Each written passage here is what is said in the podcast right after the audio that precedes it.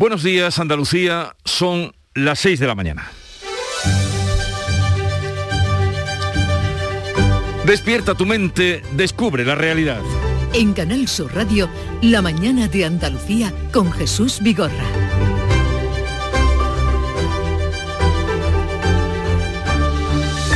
Cuando las cosas parecía que empezaban a ir bien, han comenzado a ir mal en el volcán de La Palma.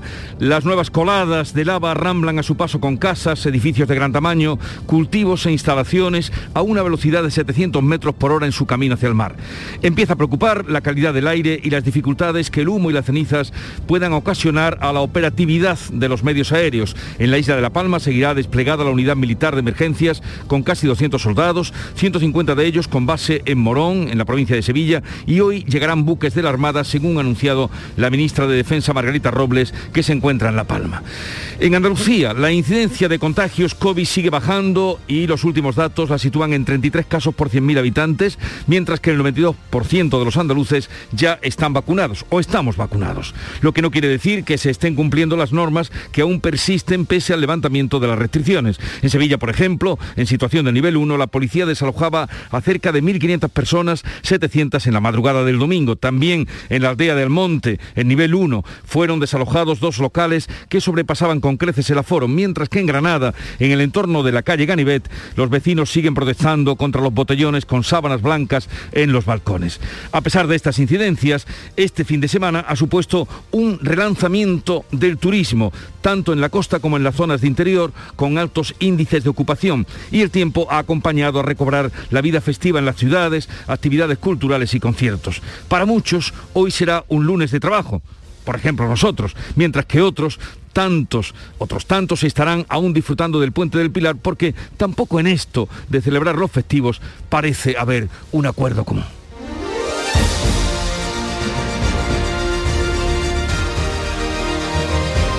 En vísperas de un día festivo nos interesa a todos mucho el tiempo, Carmen. Que sí, pues hoy vamos a tener cielos despejados en general en Andalucía. Solo hay riesgo de alguna llovizna débil en el estrecho y en Almería. Las temperaturas eh, se mantienen con pocos cambios y sopla levante fuerte es lo más eh, destacado en el estrecho con rachas muy fuertes. De hecho hay aviso amarillo en esta zona por fenómenos costeros también en los litorales de Almería y de Granada. En Canal Sur Radio, La mañana de Andalucía con Jesús Vigorra. Noticias. Como avanzábamos, continúa bajando la tasa de incidencia del COVID en Andalucía, pero también siguen los comportamientos incívicos con cientos de personas desalojadas por la policía durante el fin de semana. Carmen Rodríguez Garzón. La tasa de contagios por 100.000 habitantes se sitúa en algo más de 33. Hoy se actualizan los datos que sigue dejando un descenso de, en el número de hospitalizados en nuestra comunidad mientras avanza la campaña de vacunación con un 92% ya de andaluces con al menos una dosis y tratando de llegar las autoridades a esos 600.000 andaluces que siguen resistiéndose a la vacuna. Jóvenes, contagiados, embarazadas están en el punto de mira de la Consejería de Salud que durante el puente sigue con unidades móviles sin cita, algunas en centros comerciales. Vivo aquí cerca y pues hemos dicho pues aprovechamos y nos lo quitamos ya de encima. Acaban de cumplir ahora 12 años y entonces pues los hemos traído aquí, que nos hemos enterado que hoy venían a este sitio. Eh, tema laboral, que no estaba aquí y demás, y, ya nada, más que he encontrado la, la opción de venir, he venido.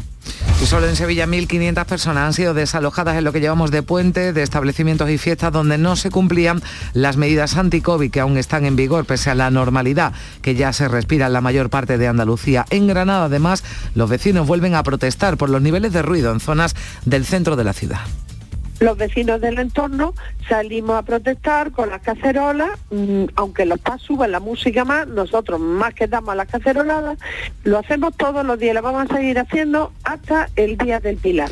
El presidente de la Junta insiste en llamar a la prudencia para que no se den pasos atrás. Esta semana los comités territoriales volverán a reunirse para evaluar los datos de cada provincia y decidirán si pasan a nivel cero los distritos que aún están en alerta 1 por COVID. Y en muchas zonas de Andalucía se ha colgado el cartel de lleno durante este puente. En Córdoba los hoteles están por encima del 90% de ocupación, en Sevilla Roza el 80% en niveles anteriores a la pandemia. Los visitantes son sobre todo nacionales y llegan a las capitales andaluzas atraídos por la oferta patrimonial, cultural o gastronómica. También muchas zonas de Jaén están al 100% de ocupación y en Huelva y en Cádiz las zonas de Sierra y de la costa alcanzan niveles prepandemia. Yo estoy tranquila aquí, me siento segura. Vosotros tenéis menos percasión que en Portugal, porque nosotros nos quedemos con certificados. Y sobre todo estando por, por zonas al aire libre y zonas donde no haya muchas aglomeraciones.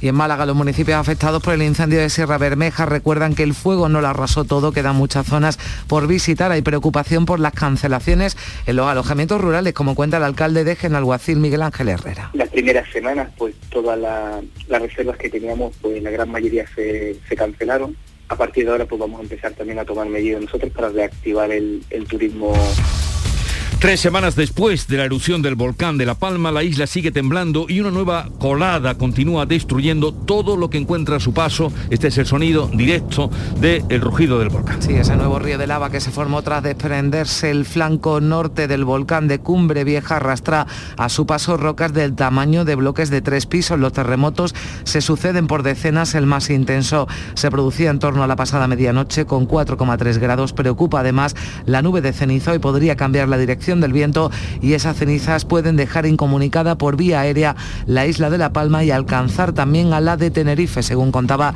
la directora del Instituto Geográfico Nacional en Canarias, María José Blanco. Los cambios esperados en el régimen de viento y en la disposición del penacho podrán afectar a la operatividad del aeropuerto de La Palma a partir de mañana y no es descartable que afecte a la operatividad de los aeropuertos en Tenerife.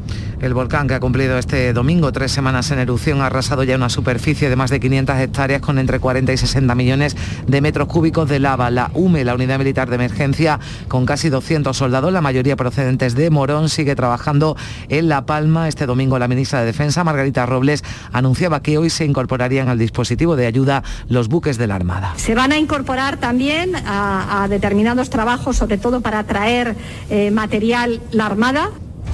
Y en la víspera de la fiesta de la Guardia Civil, la patrona con la Virgen del Pilar, la directora de eh, la Guardia Civil ha anunciado incentivos para los agentes que trabajan en el campo de Gibraltar. María Gámez lo avanzaba este pasado domingo en Tarifa, que el Ministerio del Interior está estudiando la aplicación de beneficios o incentivos para esos agentes destinados en la comarca, así como la dotación de más medios al Plan Especial de Seguridad para la zona que se puso en marcha hace tres años. La directora de la Benemérita ha reconocido el trabajo de los agentes en la lucha contra el narcotráfico, subrayando que los resultados policiales en el campo de Gibraltar son extraordinarios. Lo indicaba durante su intervención en el acto militar que tenía lugar en la localidad gaditana con motivo de los actos de celebración de la festividad de la Virgen del Pilar. Hoy María Gámez va a estar en Málaga, en la comandancia de la Guardia Civil. Allí va a presidir otro acto de celebración de la patrona del cuerpo. En deportes, derrota con polémica de la selección española. Sí, Francia se impuso anoche 1-2 en la final de la Liga de las Naciones, aunque el segundo gol de Mbappé fue muy discutido por un posible fuera de juego. Y retoman ya los entrenamientos los equipos andaluces en primera, tras ese paro liguero por los compromisos de la selección. En segunda, el Almería sigue liderando la clasificación pese a empatar este fin de semana ante Las Palmas, empate uno también del Málaga en esta novena jornada que deja en la mitad de la tabla al equipo de la Costa del Sol.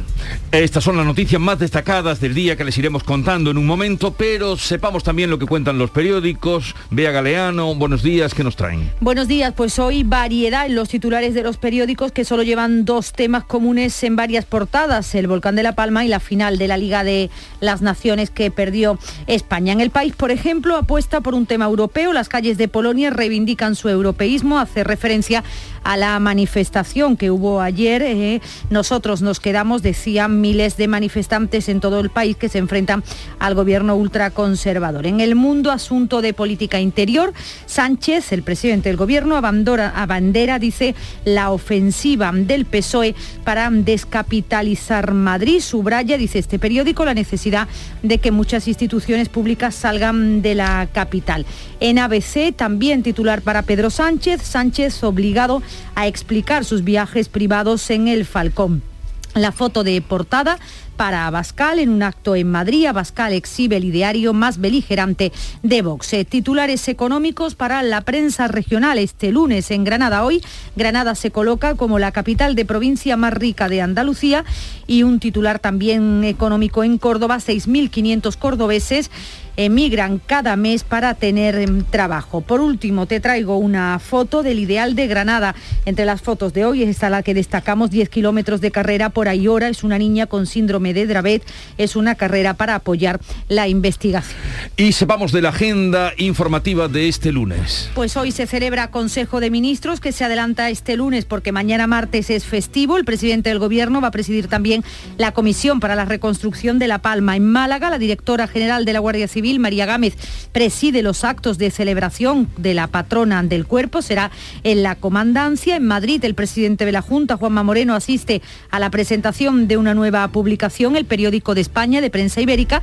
Hoy se celebra la gala de clausura del Festival de Cine del Oeste en Almería y también este 11 de octubre es el Día Mundial de la Niña, designado por la ONU para promover los derechos de las niñas y luchar contra las desigualdades. Un último apunte también para hoy, la DGT desarrolla desde este lunes una campaña de vigilancia y control de autobuses y camiones. Pues así viene el día, pero ¿cómo despertó justamente Charo Padilla? Buenos días. ¿Qué tal? ¿Qué de tiempo? No sé ni cómo he podido soportarte sin estar por la mañana escuchándote. Pues mira, de esta campaña que ha dicho Beatriz ahora mismo, le he preguntado a los eh, eh, transportistas, camioneros y me han respondido de todo. La verdad es que es muy interesante la opinión que tienen ellos, pero nos han respondido desde Nueva Zelanda y desde Nueva Inglaterra también. O sea, los transportistas que tenemos son internacionales y son los que de verdad palpan la actualidad y la- la- las preocupaciones y los problemas que tienen, que los tienen. Y nosotros en el Club de los Primeros tienen voz. Y el Club de los Primeros, internacional, como cada día. Bueno, que por cosa- cierto, mañana eh, será de dos horas, de seis, De eh, 5 de a cinco 7. a siete. Yo estoy encantada Ya lo porque saben. menos mal que tengo más tiempo para hablar Nos con va, ellos. nos va a Nosotros- dejar un poquito, dormir un poquito. Exactamente. Y nosotros No os encantados. Yo- Y nosotros encantados. Aprovechamos para también anunciar que a partir de esa hora, de las 7, retomaremos el programa eh, desde el Muelle de las Carabelas, allí en La Rábida. Ya les iremos contando hoy. La música, la música que nos llega del fiesta.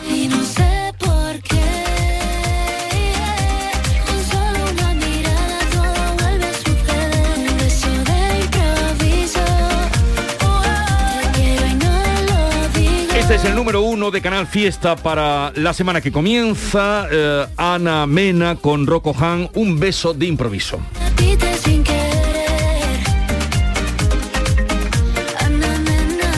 No está mal, ¿no? Para un lunes emparedado entre Pues No, un domingo y un festivo. aquí han salido algunas bailando, ¿eh? O sea, no digo nada. No está mal. Espero que ustedes también eh, tomen con esa energía este lunes. Hemos hablado del volcán, que se complican y mucho las cosas allí. Hablaremos aparte de nuestro compañero de Canal Sur Televisión, Fernando García, que está allí desplazado y conectará con nosotros.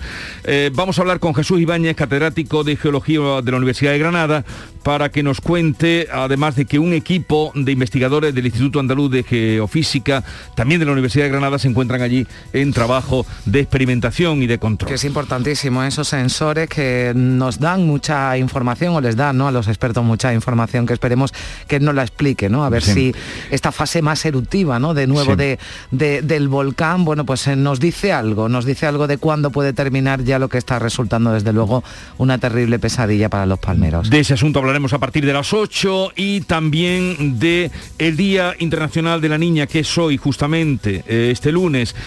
Se fijan sobre todo desde Save the Children, vamos a hablar con el director en Andalucía, Javi Cabrera, pero el, el objetivo está fijado, o el lema para esta campaña, para denunciar el matrimonio infantil. Es una barbaridad. Que sigue ocurriendo todavía en Sí. muchos puntos de- se, del se mundo, habla sí. de que son, en el informe que nos han pasado, de que son 60 niñas al día las que son obligadas a casarse en edad eh, infantil. Y en algunos países además se dan pasos atrás, ¿no? Por ejemplo, el caso de Afganistán, ¿no? Que después de ese Ya. cambio de, de- de régimen vuelve a suponer, ¿no? Todavía un nuevo problema para todas las mujeres y para las niñas en, en especial. Nos ocuparemos de este puente muy concurrido. Afortunadamente en todos los ámbitos de turismo, a pesar de que hay algunas incidencias que hemos dado a conocer, no vienen precisamente en los, por el turismo, sino por el comportamiento de algunos ciudadanos. Hablaremos con Jorge Marichal, que es el presidente de la Confederación Española de Hoteles y Alojamientos Turísticos.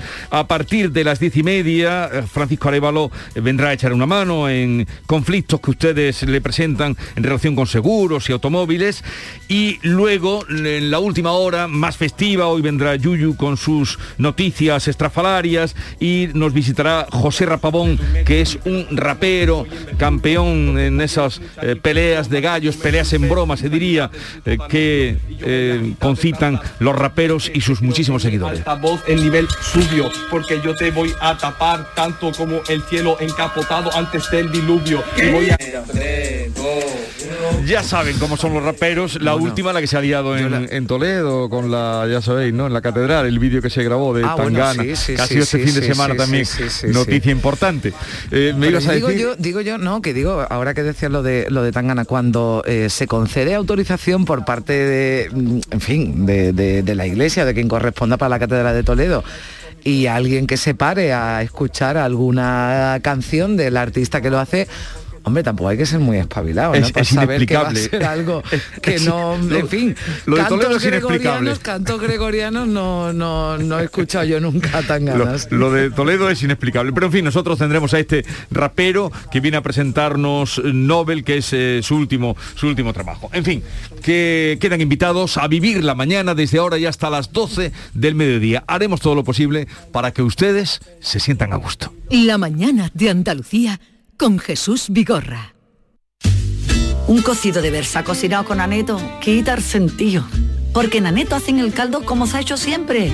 Versa, carne, garbanzo, con todos sus avíos. Vamos, que está para cantarle. Sin exagerar. La primitiva presenta las aventuras del señor El Destino, hoy descubridores. Secretario, ¿por dónde íbamos? Por Colón. Descubridor. Vasco de Gama. Descubridor. Pizarro. Descubridor. Hernán Cortés. No hace falta que los halagues. Pero señor, he dicho que sin halagar. El destino es caprichoso y puede cambiar la historia. No te la juegues. Nadie te da tanto por solo un euro. Y por un euro más, echa la primitiva con Joker. Loterías te recuerda que juegues con responsabilidad y solo si eres mayor de edad. La mañana de Andalucía con Carmen Rodríguez Garzón. Canal Sur Radio. 6 y 17 minutos de la mañana, como les venimos contando, Andalucía ya alcanza el 92% de vacunados con la primera dosis contra el COVID, con más de 52.400 que se han puesto en una semana. Salud está aprovechando la Consejería este puente del 12 de octubre para lanzar una campaña de captación de esos últimos andaluces. Todavía son 600.000 que no se han vacunado. Hay instalados 100 puntos sin cita en toda la comunidad que van a estar operativos hasta el día 17 de este mes, hasta el próximo domingo, hasta el domingo de esta semana. Jornadas de vacunación dirigidas sobre todo a aquellos andaluces mayores de 12 años hasta los 65 que quieran ahora, que se decidan ahora recibir tanto las primeras como las segundas dosis, también aquellos que se contagiaron hace más de cuatro semanas y que ya puedan recibir esa vacuna, así como las embarazadas, que sigue siendo un objetivo, un grupo que, al que la Consejería de Salud quiere llegar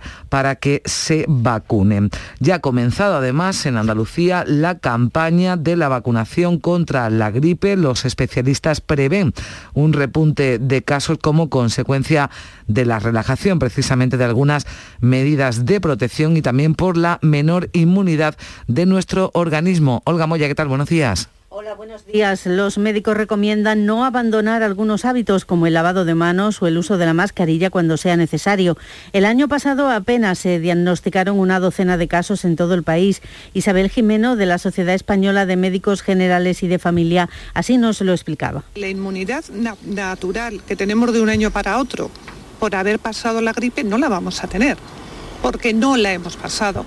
Eso nos pone un poco en guardia pensando que este año es posible, es probable que tengamos más casos de gripe y que a lo mejor en algún caso pueda ser más grave o pueda tener mayor importancia. Y volvemos eh, al COVID. Hoy, como cada lunes, conoceremos los datos actualizados de la pandemia, los últimos los del sábado.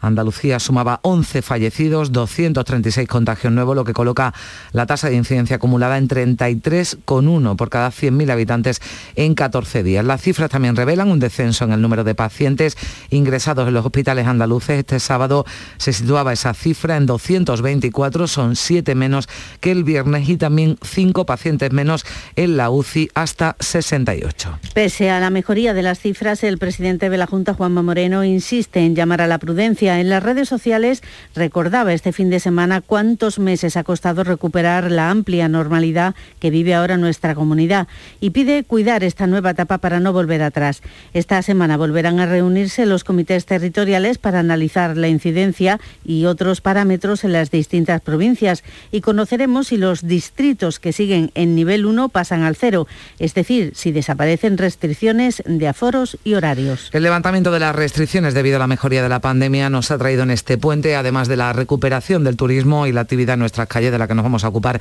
enseguida, numerosos desalojos e incidentes por la celebración de reuniones en las que se incumplían las normas anti-COVID que siguen vigentes en toda Andalucía, pero especialmente en los distritos que todavía siguen en nivel 1. Es el caso de la ciudad de Sevilla, donde la policía desalojaba a cerca de 1.500 personas, 700 en la madrugada del domingo, de las que 500 se encontraban, por ejemplo, en varias terrazas, donde además de no respetarse las distancias, se estaban compartiendo cachimbas. En Huelva, la policía local de Almonte desalojaba este fin de semana un bar en la aldea del Rocío. El establecimiento estaba aparentemente cerrado, pero había unas 100 personas en su interior. Además, eh, donde se encuentra el municipio almonteño es el distrito Condado Campiña de la provincia de Huelva, que también, como en el caso de la capital hispalense, están en nivel 1. Las noches de este puente, además, se están viviendo en la ciudad de Granada con miles de personas en las calles y también en los establecimientos de hostelería y ocio nocturno. Según fuentes de la policía local, no se han producido denuncias por botellones en el casco histórico de la ciudad y aunque hay muchas personas en las calles, no se han producido incidentes graves hasta el momento. Sin embargo, estas concentraciones en el entorno de la calle Ganivet siguen sin dejar descansar a los vecinos que han colgado sábanas en ventanas y balcones para protestar contra esta situación. Ha sido horrible. No hemos podido descansar, seguimos con el- los mismos incidentes, la policía viene para un momento y ya ha sido la música a todo volumen, ventanas abiertas de los PAS, ruido, botellón, porque han cerrado los PAS y han seguido abajo consumiendo en la calle y bebiendo. Tenemos los vídeos grabados Pero esto no ocurre solo en Andalucía, de hecho en Madrid se producen situaciones eh, de mucha más gravedad. Han sido detenidas 65 personas a lo largo del fin de semana en botellones que habían sido convocados a través de las redes sociales. Los disturbios en los que también se denunciaron una- un apuñalamiento y una denuncia por agresión sexual se concentraron fundamentalmente en el Parque del Oeste, donde además el SAMUR tuvo que atender a 10 jóvenes con intoxicación etílica, tres de ellos menores de edad. Y miramos a la isla de La Palma, el volcán ofrece descanso esta noche y la madrugada. Los terremotos se han sucedido por docenas. El más fuerte que se dejaba sentir por la población ha sido de 4,3 grados en la villa de Mazo. Continúa la fase explosiva. La colada principal se ha bifurcado y uno de esos ramales ha destruido lo que quedaba de la localidad de Todo, que hoy cambia la dirección del viento y las cenizas podrían dejar de nuevo la isla incomunicada por vía aérea. Sigue allí desplegada la isla de La Palma la unidad militar de emergencias con casi 200 soldados, 150 de ellos tienen base en Morón, en la provincia de Sevilla. Hoy van a llegar buques de la Armada, lo anunciaba desde La Palma la ministra de Defensa, Margarita Robles, que ha visitado las instalaciones del acuartelamiento, el fuerte en Breña Vieja y también el puesto de mando principal de la UME en Santa Cruz de La Palma. Los responsables de la Unidad Militar de Emergencias le han explicado cómo se monitorea segundo a segundo lo que está pasando. Con drones, con sensores sísmicos y con medidores de gases se controlan todas las variables del volcán. La ministra de Defensa insiste en que tanto la UME como todas las Fuerzas Armadas estarán con los ciudadanos palmeros mientras lo necesiten. todo el tiempo que sea necesario, cuantos medios sean necesarios, personales, materiales o de todo tipo, La Palma sabe que puede contar con la UME y con el resto de las Fuerzas Armadas. No lo vamos a regatear nada. La pregunta más difícil de responder ahora es cuándo se aplacará el volcán. Un equipo de investigadores del Instituto Andaluz de Geofísica de la Universidad de Granada han instalado en la isla de La Palma una red de sensores sísmicos. Su objetivo es conocer lo que está sucediendo en los conductos internos del volcán para entender su evolución. Este pasado fin de semana han vuelto a la isla a seguir trabajando sobre el terreno. Francisco Javier Almendros forma parte de este equipo de investigadores granadinos. Nuestro objetivo es poder digamos, a tener una idea tridimensional de cómo son los conductos volcánicos, cómo llega el magma a la superficie, si está atravesando, si está en una fisura, como parecía inicialmente, o si se han formado conductos más de tipo lineal, dónde hay zonas de acumulación de magma.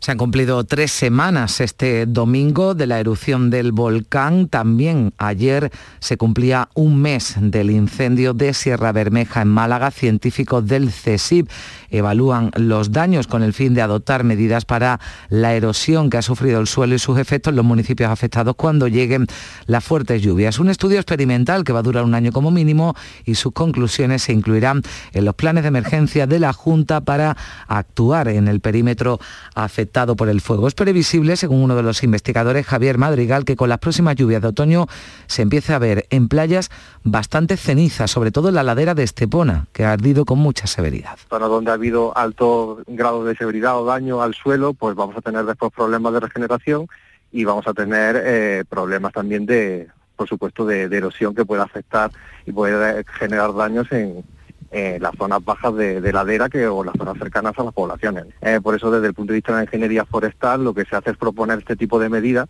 que palian en parte esas posibles pérdidas de suelo.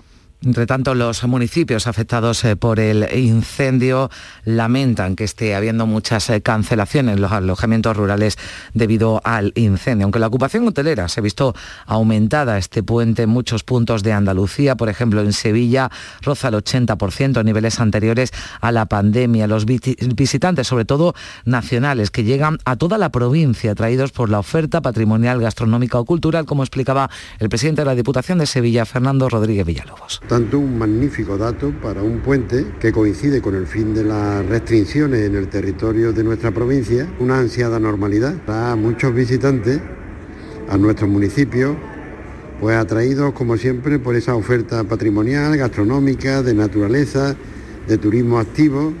En Córdoba los hoteles están por encima del 90% de ocupación, la zona del casco histórico recobra casi toda la normalidad, la judería, bares y restaurantes completos, los hosteleros satisfechos, también deja este puente, lo que llevamos de puente, cifras muy altas de ocupación en la provincia de Jaén y también en las zonas de Sierra y Costa de las provincias de Huelva y Cádiz. Allí los protagonistas del fin de semana han sido los grandes catamaranes, el Gran Premio de Vela ha despertado la curiosidad de gaditanos y miles de visitantes que han disfrutado de la conocida como Fórmula 1 del Mar, una competición de impacto internacional que ha contado con la presencia del rey Felipe VI, cita que ha llenado bares, restaurantes y hoteles. Había 3.000 reservas de camas previstas. El consejero de Turismo, el vicepresidente de la Junta, Juan Marín, dice que se ha alcanzado el 95% de ocupación. Toda la bahía de Cádiz, este puente de la, de la hispanidad, pues está prácticamente rozando el 95% de, de, ocupación, pero sobre todo yo creo el, lo importante es ver cómo están disfrutando todos los amantes, todos los aficionados al mundo de la, de la vela, de la navegación, del mayor espectáculo del mundo, afortunadamente hoy en Andalucía. La mañana de Andalucía. Encuentros Carrusel Taurino. Este 14 de octubre, Canal Sur te invita a conocer los pilares de la tauromaquia a través de la charla con los ganaderos Eduardo y Antonio Miura. Modera el presentador del programa Carrusel Taurino de Canal Sur Radio, Juan Ramón Romero. Desde las 8 de la tarde en el Teatro Fundación Cajasol. Entrada libre previa recogida de invitaciones en taquilla de la Fundación Cajasol. Calle Álvarez Quintero, Sevilla. Encuentros Carrusel Taurino. Con el patrocinio de de la Fundación Cajasol.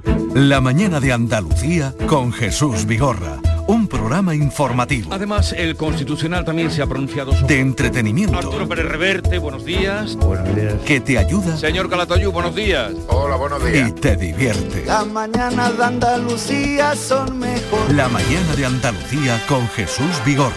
De lunes a viernes desde las 5 de la mañana. Quédate en Canal Sur Radio. La radio de Andalucía. Y vamos ya con el avance de la información del deporte, Carlos Gonzalo. Hola, ¿qué tal? No pudo ser. Nueve años después de ganar la Eurocopa de Italia, la selección española de fútbol aspiraba a ganar otro título continental, la Liga de las Naciones, pero caía en la gran final ante Francia por 1 a 2. El segundo tanto, el de Mbappé, conseguido en claro fuera de juego. No se habla de otra cosa. El gol de Francia fue conseguido de manera ilegal. Pese a todo, el técnico Luis Enrique no quiso valorar la jugada. Eh, desde el banquillo se ve muy poco. Me parecía que era una posición clara de fuera de juego, pero no la yo me vas a permitir que, que, mantenga en mis 13 de no hablar nada de lo que no pueda controlar y, y en este caso sigo, sigo igual. Eric García, protagonista en ese segundo tanto francés, decía esto. Bueno, vamos a hablar al árbitro y me dice que porque la toco con el taco tengo intención de, de jugar el balón. Eh, me dice que, que, me debería apartar, dejar el balón y, y bueno, que, que la controle, eh, que dice que esta es la regla. Quiero que por esto duela aún más, ¿no? porque es una jugada en la que es fuera de juego claro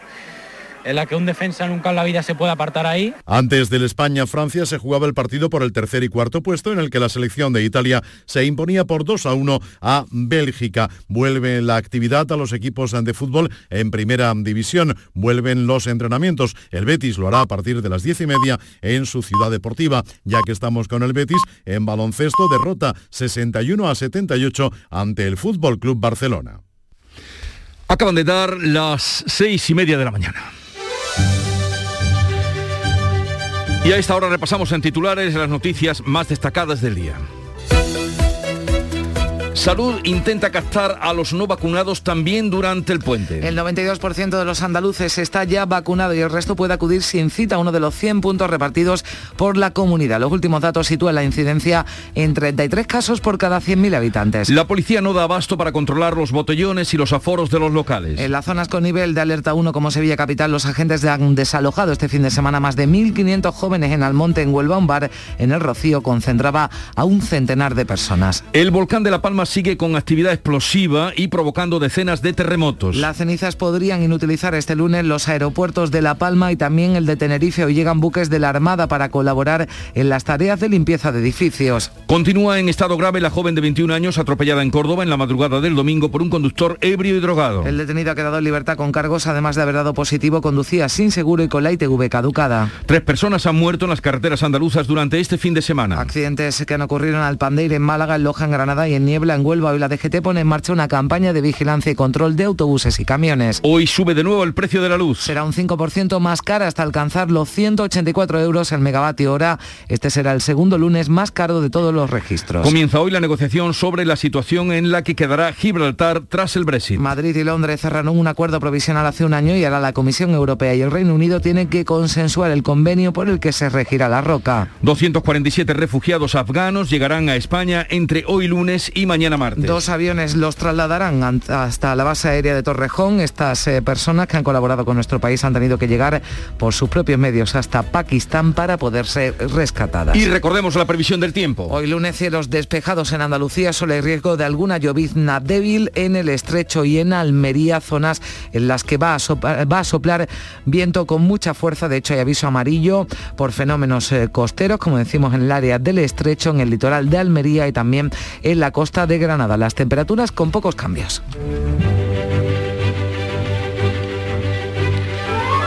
Hoy se celebra la fiesta litúrgica del Papa Juan XXIII, coincidiendo con el día de la apertura del Concilio Vaticano II. Así pues, hoy San Juan XXIII no creo que a ningún niño le hayan puesto el nombre completo. El 23, eh, no sé yo, no, pero, pero, sí queda referenciado hmm. este el Papa Bueno que también fue llamado. Tal día como hoy, estamos en 11 de octubre de 1887, se patenta el comptometer. ¿Qué es eso? Ver, Por la cara misma poco, que sí. yo también la tenía hasta que leí la segunda parte. Este aparatito fue la primera calculadora mecánica de la historia. Y Mil... se llamaba contometer. Contometer. 1887. Contometer. Y un 11 Ahora de octubre. Ya la calculadora nos parece. Bueno, habrá ya. quien que la, la, utilice, pero ya la verdad no me acuerdo desde cuando no veo una calculadora. Pero si la buscas en, en el Bueno, reloj, sí, ¿no? la, en el móvil, ¿no? La, digo, pero una calculadora como ya, tal. Ya, física, como tal. no como la tal. aplicación de calculadora. Y aquellas grandotas sí. que había sí, en, las, sí. en, en o las despachos. científicas, ¿no? Cuando estábamos en un colegio, en un instituto, sí, sí. Eh, tal día como hoy, 11 de octubre del año 1968, así pues hace 53 años, el Apolo 7, la primera misión espacial de tres hombres de la NASA, se lanzaba desde Cabo Cañaveral. Era la época también de la guerra por el espacio. Ya está, eso se ha quedado ya ahí un poco, un poco como sí, hasta ya que hay más los, iniciativas privadas. Hasta que chuchen ¿no? los rusos y sí, los, claro, chinos. los chinos, ¿no? Pero bueno, la carrera espacial ya. Y traigo una cita, la cita del día. Mmm, el año pasado, ¿te acuerdas cuando hacíamos los lunes? Eh, la felicidad. La ¿no? felicidad. Sí. Lo retomaremos cuando vayamos más avanzados. Sí, o, cuando, o, ya u otro estemos, tema. Estemos más necesitados de la felicidad. U otro tema que se nos ocurra. Pero este gracioso. Este va dedicado a todos los que hoy Dice, Tratas de ser inmortal, pero luego no sabes qué hacer un domingo por la tarde. Es un verso de Churcho Chapela, es un periodista gallego, ejerce como tal, escribe también poesía y este es un verso que dice, tratas de ser inmortal, pero luego no sabes qué hacer un domingo por la tarde. Bueno, yo el domingo por la tarde lo tengo. Lo tienes clarísimo. lo tengo claro, lo tenemos lo tengo clarísimo. pero está bien la cita, ¿verdad? Sí, sí. Alguna hemos traído también de los domingos por la tarde. Una de las veces felicidad decía, eh, felicidad es aquel eh, que los domingos por la tarde... en- en- Eh, sí, algo así como que no eh, tiene ese problema Eh, que tenemos la mayoría, ¿no? no Cuando se se, va desinfla, acercando ¿no? el lunes. Más ¿no? o menos. Bueno. Bien, segundo vistazo a la prensa del día. Bea Galeano, Bea Galeano, ¿qué has traído? ¿Qué has encontrado? Bueno, pues hoy hay poco acuerdo entre los eh, titulares, entre las portadas de los periódicos, con mucha variedad de temas. Solo dos se repiten. Por una parte, la final de la Liga de las Naciones, que ya sabemos perdió España, y por otra parte, la situación del volcán de La Palma, que sigue preocupando. El país apuesta por un tema europeo. Las calles de Polonia reivindican su europeísmo. Decenas de miles de manifestantes en todo el país se enfrentan al gobierno ultraconservador. Nosotros nos quedamos, dicen algunas de las pancartas. La foto de portada también para este asunto. En el mundo, un tema de política interior. Sánchez abandera la ofensiva del PSOE para descapitalizar Madrid. Subraya, dice este periódico, la necesidad de que muchas instituciones públicas salgan de la capital. En el caso de ABC, también titular para el presidente del gobierno, para Pedro Sánchez, Sánchez obligado a explicar sus viajes privados en el Falcon. La Audiencia Nacional rechaza por segunda vez el recurso de la presidencia, dice ABC, para seguir ocultando una información pública. La foto de portada en el caso de ABC para Abascal en un acto en Madrid. Abascal exhibe el ideario más beligerante de Vox, dice este periódico. En la prensa regional este lunes, este lunes en medio de un puente, titulares económicos. Granada se coloca como la capital de provincia más rica de Andalucía, dice en Granada hoy. El Córdoba, 6.500 cordobeses emigran, preocupa este titular, emigran cada mes para tener trabajo. Dicen que más de 38.000 personas se fueron a otras provincias en los primeros seis meses con un contrato laboral. En el caso del Ideal de Granada, la foto de portada para 10 kilómetros de carreras por Ayora, una niña con el síndrome de Dravet, una carrera de apoyo a la investigación, carreras que se suelen suceder a lo largo de estos días eh, festivos. En el caso de Huelva Información, interesante titular, estudian la puesta en marcha de una vía verde entre Huelva y Sevilla, con 96 kilómetros desde Minas de Cala hasta San Juan de Aznalfarache. La verdad que sería una buena idea. Y el Centro de Ensayos para Sistemas eh, No Tripulados, el CEUS, va a incluir dos hangares, dos pistas y un edificio de control. Eh, la voz de Almería, más agua, 200 millones para desaladoras y depuradoras. Este es un tema del que vienen hablando en los últimos días. También un titular en la voz de Almería, el turismo extranjero de golf vuelve temas eh, turísticos también en el diario de Cádiz, la organización del Sail GP, la Fórmula 1 de la vela, ya sabemos lo que era, que hasta la semana pasada no, no nos sonaba mucho, otorga a Cádiz la mejor nota del circuito. Ha ganado Australia y es eh, con una bella foto también de este premio. En el diario de Sevilla, titular local, Sevilla reduce su deuda a la mitad hasta los 252 millones de euros. Sí, en el sur de Málaga, pues para quienes somos padres y tenemos niños con patinetes, los accidentes en patinetes son ya una de las primeras causas de traumatismos en Málaga. Sigue aumentando el número, la verdad que hay muchos accidentes, solo los siniestros en moto están por delante.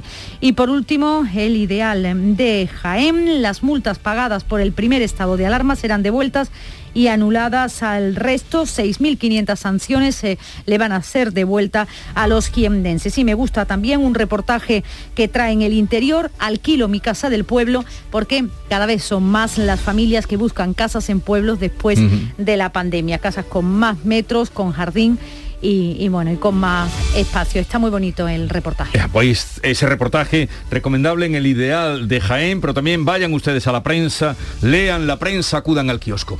Son las 6.39 minutos de la mañana, sigue la información en Canal Sur Radio. La primitiva presenta las aventuras del señor el destino, hoy filósofos. Secretario, ¿por dónde íbamos? Por Platón. Filósofo. ¿Sócrates? Filósofo. ¿Descartes? Venga, vale, quita a Platón. Pero, señor... Menudo disgusto se va a llevar. El destino es caprichoso y puede cambiar la historia. No te la juegues. Nadie te da tanto por solo un euro. Y por un euro más, echa la primitiva con Joker. Loterías te recuerda que juegues con responsabilidad y solo si eres mayor de edad. Hay un rincón en Huelva que abre de par en par las puertas de nuestra historia. Un lugar donde el pasado se hace presente. Te invitamos a hacer un viaje en el tiempo y a formar parte de algo que nos hizo grandes. Siéntete descubridor por un día.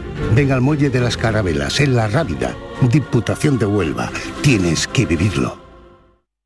La mañana de Andalucía con Carmen Rodríguez Garzón.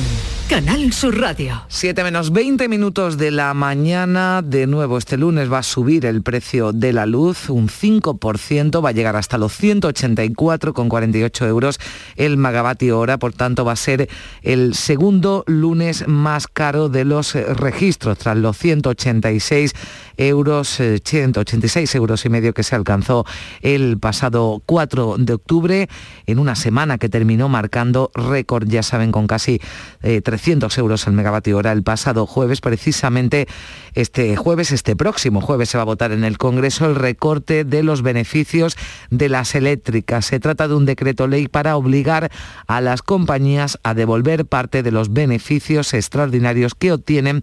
Es un importe estimado por el Gobierno en 2.600 millones de euros. Va a salir adelante porque el Gobierno cuenta con el apoyo de todos los grupos de la izquierda, de izquierda de la Cámara, PP y Vox, ya han anunciado que votarán en contra. Hoy comienzan además en Bruselas las negociaciones sobre la situación de Gibraltar tras el Brexit. Después del Tratado de Nochevieja, España y Reino Unido lograron un principio de acuerdo sobre el peñón, pero está pendiente del pacto que puedan alcanzar las autoridades comunitarias y el gobierno británico sobre el estatus en el que quedará la colonia en cuestiones como por ejemplo el tránsito fronterizo.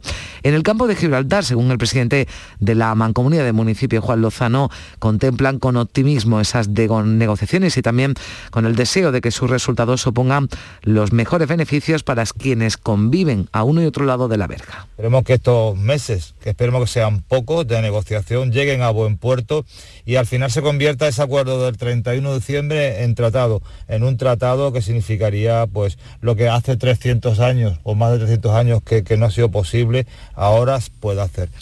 El gobierno además ha puesto en marcha una nueva operación para evacuar a España ciudadanos afganos que tienen vínculos o han colaborado con nuestro país. La misión está siendo coordinada por los Ministerios de Defensa y Exteriores. Dos aviones traerán a 247 personas. Tiene, tienen previsto llegar este lunes por la noche y mañana martes al aeropuerto de Torrejón de Ardoz. La ministra de Defensa, Margarita Robles, por seguridad no quiso dar más detalles, más datos este domingo, aunque algunas fuentes han avanzado que estas personas consiguieron huir de Afganistán y llegar a la frontera con Pakistán. No puedo dar más, más eh, datos por una razón de, de seguridad pero en este momento está en marcha una operación que está llevando el Ministerio de Asuntos Exteriores y el Ministerio de Defensa para traer a, a, España en los próximos días o en las próximas horas a personas que han trabajado y que han colaborado con España. Y más anuncios de este domingo, el que hacía la directora general de la Guardia Civil, María Gámez. El Ministerio del Interior está estudiando la aplicación de beneficios e incentivos para los agentes destinados a la comarca del campo de Gibraltar, así como la dotación de más eh, medios. Reconocía la directora de la Benemérita el trabajo de los agentes en la lucha contra el narcotráfico en la zona, subrayando que los resultados policiales son extraordinarios.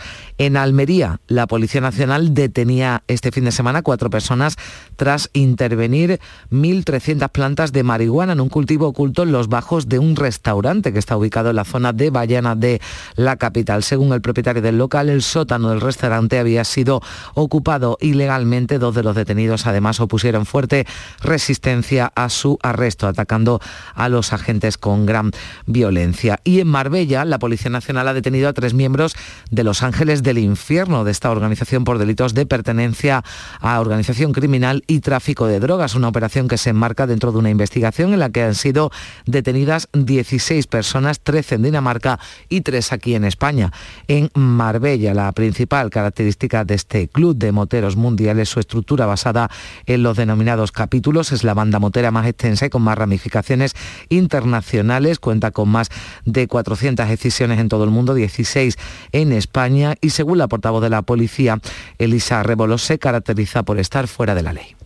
Eh, las cuales operan como verdaderas organizaciones criminales, cometiendo delitos como tráfico de drogas, extorsión, blanqueo de capitales y otros relacionados contra, con el tráfico de drogas y delitos contra las personas. En Córdoba ha quedado en libertad tras prestar declaración ante el juez de guardia el conductor que en la madrugada del domingo atropellaba a una mujer en la avenida de las Ollerías. Dio positivo en alcohol y drogas, conducción vehículo sin seguro y con la ITV caducada. La joven atropellada de 21 años fue trasladada tras el siniestro al hospital Reina Sofía, donde se encuentra ingresada en la UCI en estado grave y con pronóstico reservado. Tres personas han muerto en las carreteras andaluzas durante el fin de semana, según el balance provisional de la DGT. Uno de los fallecidos era un motorista que perdía la vida en Alpandeire, en la provincia de Málaga. Las otras dos víctimas fallecían en la A92 a la altura de Loja, en Granada, y en la A472 por su paso, a su paso por Niebla, en Huelva. En toda España han muerto ocho personas, cuatro han resultado heridas en siete accidentes de tráfico. Hoy la DGT, por cierto, pone en marcha en las carreteras andaluzas una campaña de vigilancia y control de autobuses y de todo tipo de camiones, independientemente del país en el que estén matriculados. Hasta el 17 de octubre se va a controlar la velocidad, las horas de conducción y descanso, la documentación, el uso del cinturón de seguridad y también la conducción bajo los efectos del alcohol y otras drogas, así como la utilización del teléfono móvil. Son las 7 menos cuarto de la mañana. Foro Flamenco de Canal Sur. Este 15 de octubre descubre tres artistas de la nueva generación del baile. Isaac Tobar, Irene Rueda y Paula Rodríguez. Desde las 7 de la tarde en el Teatro Fundación Cajasol. Entrada libre previa recogida de invitaciones en taquilla de la Fundación Cajasol. Calle Álvarez Quintero, Sevilla. Foro Flamenco de Canal Sur. Con el patrocinio de la Fundación Cajasol. En la tarde de Canal Sur Radio con Mariló Maldonado tienes el repaso a la actualidad de la mañana con la sobremesa más divertida y picante, con historias y entrevistas que te interesan, una radio emocionante y cercana. La tarde de Canal Sur Radio con Mariló Maldonado. De lunes a viernes desde las 3 de la tarde. Quédate en Canal Sur Radio, la radio de Andalucía. La mañana de Andalucía. 6 y 46 minutos, el PSOE encara la semana con la vista puesta en su Congreso Federal que comenzará el próximo viernes en Valencia, del que va a salir la nueva ejecutiva del partido, un congreso en el que ya vamos conociendo algunas de las aportaciones de las enmiendas que presentan las distintas federaciones. El PSOE andaluz va a pedir igualdad de derechos entre todas las comunidades y sin privilegios en Cataluña, un congreso al que van a asistir los expresidentes del gobierno José Luis Rodríguez Zapatero y también Felipe González, el líder del PSOE y presidente del Gobierno Pedro Sánchez reafirmaba este domingo en un acto del partido en Ponferrada, en León, su compromiso de avanzar en la descentralización de las instituciones estatales para que muchas de ellas salgan de la capital de España y representen al Estado en otros lugares. Además, Sánchez ha señalado que mienten los que dicen que van a bajar impuestos manteniendo el estado del bienestar. Muchos de ellos apuntaba el presidente, son los que aparecen en los papeles de Pandora. Aquellos que pontifican los recortes en el estado del bienestar y que pontifican también con las bajadas de impuestos son aquellos que se llevan al dinero a Suiza o aparecen en los papeles de Panamá y hoy en los papeles de Pandora.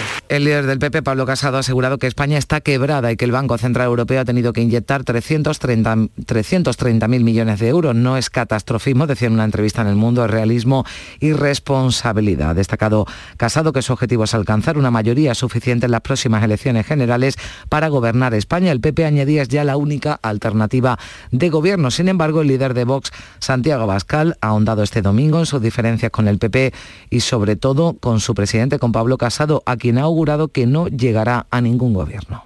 A veces el PP y el PSOE parecen un par de socios que no dejan de pelear y de hacerse trampas unos a otros, pero que mantienen la sociedad porque les sigue dando beneficios y se reparten las tareas.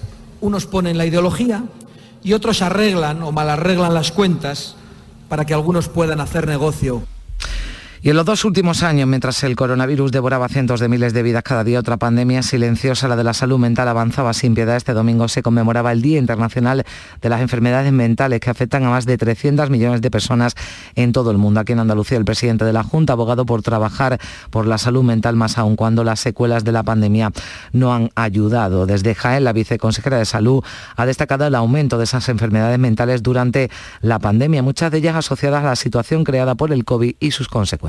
Tenemos constatado que ha habido un aumento de los trastornos de conducta alimentaria de una manera exponencial, que han aumentado el número de suicidios, lamentablemente con la cifra que ya teníamos también, y que han aumentado los procesos de ansiedad y de depresión provocados por lo que se ha vivido en la pandemia y porque hay mucha gente que ha tenido pérdidas traumáticas, otros han tenido pérdida de trabajo y el Carnaval Callejero de Cádiz ha acordado salir en febrero en contra de la fecha anunciada por el ayuntamiento que ha aplazado la fiesta para junio. La plataforma por un Carnaval libre ha logrado en las redes sociales el respaldo de medio centenar de agrupaciones para salir con normalidad la fecha tradicional. La decisión de salir en febrero la toma cada uno libremente y, la gente cuando va a esto, cuando se suma a esta a esta propuesta es por porque por bueno pues de alguna manera intentar que, que esa salida en febrero sea lo más pacífica posible y placentera, porque para, eso es carnaval. Pues así llegamos a las 7 menos 10 minutos en Canal Sur Radio y en RAI se quedan con la información local. En la mañana de Andalucía de Canal Sur Radio, las noticias de Sevilla con Araceli Limón. Saludos, muy buenos días. Tenemos a esta hora de la mañana 21 grados y esperamos una máxima de 32 este mediodía, es decir, otra jornada eminentemente primaveral. El tráfico a esta hora es fluido en la ciudad y en los accesos a la capital y se nota que hay muchos sevillanos que están de puente y que no hay clase en la mayoría de los colegios e institutos. Porque realizar una obra eficaz y eficiente en Sevilla es posible Revesan. Contamos y trabajamos con arquitectos, administradores de fincas y para particulares, llevando a cabo sus proyectos con la calidad y seriedad que nos caracteriza. Contáctenos en revesan.es. Revesan, transformando Sevilla. En Canal Sur Radio, las noticias de Sevilla. Han sido muy complicadas las dos madrugadas, las dos noches del fin de semana en Sevilla. Cerca de 1.500 personas han sido desalojadas en las dos noches del fin de semana de distintos bares y establecimientos. La capital, les recuerdo, es una de las zonas de Andalucía que todavía está en el nivel de alerta 1 por COVID. En la madrugada del sábado al domingo se desalojaron 700 personas de cinco establecimientos, 55 de ellas de un bar de Javier Lasso de la Vega, donde no se respetaban las medidas de seguridad del COVID en lo que se refiere al uso de mascarillas y las distancias de seguridad. Otras 500 fueron desalojadas de tres terrazas de la Avenida de la Innovación, donde además de no respetarse las distancias estaban compartiendo cachimbas. Finalmente, 45 tuvieron que abandonar un bar de la calle Ayamonte por orden de la policía. En este caso se estaban vendiendo alcohol a menores. Y en la noche del viernes al sábado, 744 personas habían sido desalojadas de otros tantos establecimientos. Los incumplimientos eran variados, pero uno de los bares quedó precintado porque había cerca de 200 personas, que eran un 38% más de lo permitido. Según informa el ayuntamiento, en las dos noches se realizaron 28 inspecciones, se impusieron 13 denuncias y se cerraron tres establecimientos por graves incumplimientos. Por contra, el turismo está siendo absolutamente un éxito. Escuchan primero a Antonio Muñoz, es el delegado municipal de turismo del Ayuntamiento de Sevilla. Hemos alcanzado un 90% de grado de ocupación de los establecimientos hoteleros, lo que supone prácticamente uno de los mejores fines de semana desde la pandemia. Hemos podido ver establecimientos de hostelería y comercios llenos los datos del Alcázar son un ejemplo. El fin de semana se ha colgado por primera vez en mucho tiempo el cartel de No hay billete, con 5.500 visitantes al día, principalmente de fuera de Sevilla. En la provincia la, la, ocupación ronda entre el 75 y el 80%. Los visitantes son sobre todo nacionales y llegan atraídos, según el presidente de la Diputación, por la oferta cultural, pero también por la gastronomía tanto un magnífico dato para un puente que coincide con el fin de las restricciones en el territorio de nuestra provincia, una ansiada normalidad. A muchos visitantes a nuestro municipio, pues atraídos como siempre por esa oferta patrimonial, gastronómica, de naturaleza, de turismo activo. Hoy comienza la vacunación contra la gripe, pero se sigue eh, con intensidad trabajando para que toda la población esté vacunada contra el COVID. Desde hoy y hasta el día 17 estarán en marcha una docena de puntos de vacunación sin cita y con horario flexible en la provincia de Sevilla. Son los centros de salud de Écija, El Saucejo, Estepa, La Luisiana, Marchena, Osuna, La Puebla de Cazalla, Camas, Cantillana. Además se vacuna también en el Distrito Sanitario de Sevilla y en el Hospital de Emergencia, el antiguo Hospital Hospital Militar. Eduardo Briones, director de la campaña de captación telefónica, hace un llamamiento a los que todavía no están vacunados Animamos a todo el mundo que no esté vacunado todavía o no esté completamente vacunado a que acuda principalmente al punto de vacunación que hay en el hospital militar, donde se puede ir de lunes a jueves en horario de mañana y tarde y los viernes en horario de mañana incluso sin cita. Durante el puente se han estado vacunando muchos sevillanos en distintos puntos de vacunación. Por ejemplo, en el centro comercial Aire Sur, donde está el popular establecimiento de IKEA. Estas eran algunas de las personas que se acercaban hasta ese lugar. Acaban de cumplir ahora 12 años y entonces pues los hemos traído aquí, que nos hemos enterado que hoy venían a este sitio. Eh, tema laboral, que no estaba aquí y demás, y, ya nada, más que he encontrado la, la opción de venir, he venido. Faltan cinco minutos para las 7 de la mañana. Plaza de Toros de Sevilla, martes 12 de octubre a las 5 y media de la tarde, novilladas sin picadores a beneficio de la Bolsa de Caridad de las Hermandades de Penitencia de Triana. Seis novillos de Juan Pedro Domecq Fermín Boórquez para Alfonso Alonso, Manuel Olivero, Javier Peregrino, Ignacio Candelas, Joselito Sánchez y Marcos Linares. El toreo es solidario. Colabora con una buena causa. Lamaestranza.es. Organiza Empresa Bajés. Patrocina Caja Rural del Sur. Encuentros Carrusel Taurino. Este 14 de octubre, Canal Sur te invita a conocer los pilares de la tauromaquia a través de la charla con los ganaderos Eduardo y Antonio Miura. Modera el presentador del programa Carrusel Taurino de Canal Sur Radio, Juan Ramón Romero. Desde las 8 de la tarde en el Teatro Fundación Cajasol. Entrada libre previa recogida de invitaciones en taquilla de la Fundación Cajasol. Calle Álvarez Quintero, Sevilla. Encuentros Carrusel Taurino. Con el patrocinio de de la Fundación Cajasol. Las noticias de Sevilla.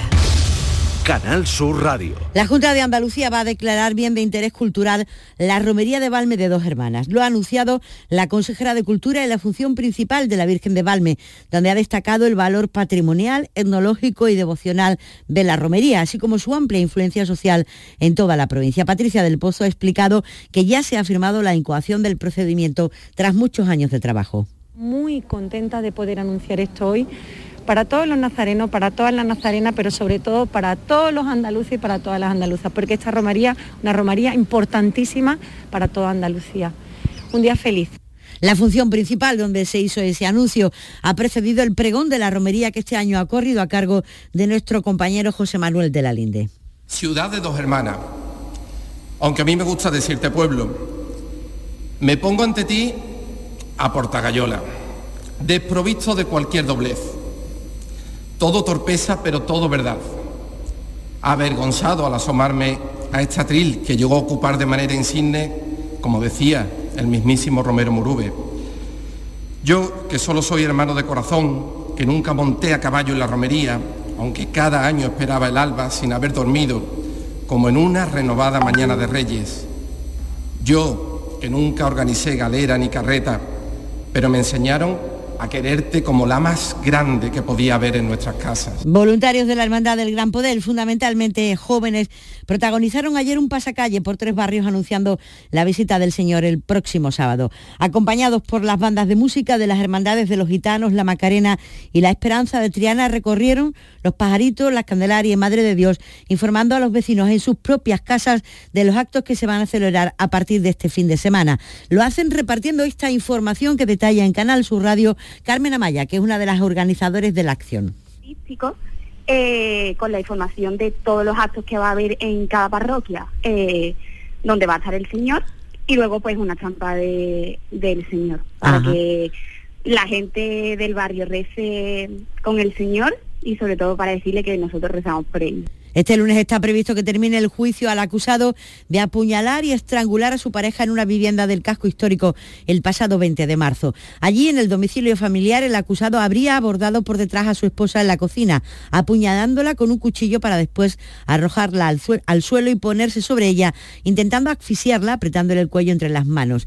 Como decía, el lunes, hoy lunes está previsto eh, que termine este juicio y el ayuntamiento va a vallar el parque ubicado en la calle Campamento del barrio de Nervión con un presupuesto de 19.000 euros. Los vecinos habían pedido el cerramiento de esta zona verde situada entre las calles Campamento campamento y jazminera, ya que es un lugar que utilizan a diario mayores y niños de la zona para jugar. Y también la vivienda de la portería del Colegio Jardines del Valle se va a convertir en tres nuevas aulas, una biblioteca y un despacho para la Asociación de Padres y Madres de Alumnos. Las obras, en esta ocasión, van a costar 97.000 euros y van a convertir esa portería en aulas para clase de apoyo para alumnos con necesidades especiales, tal como detalla la delegada del Distrito Adela Castaño.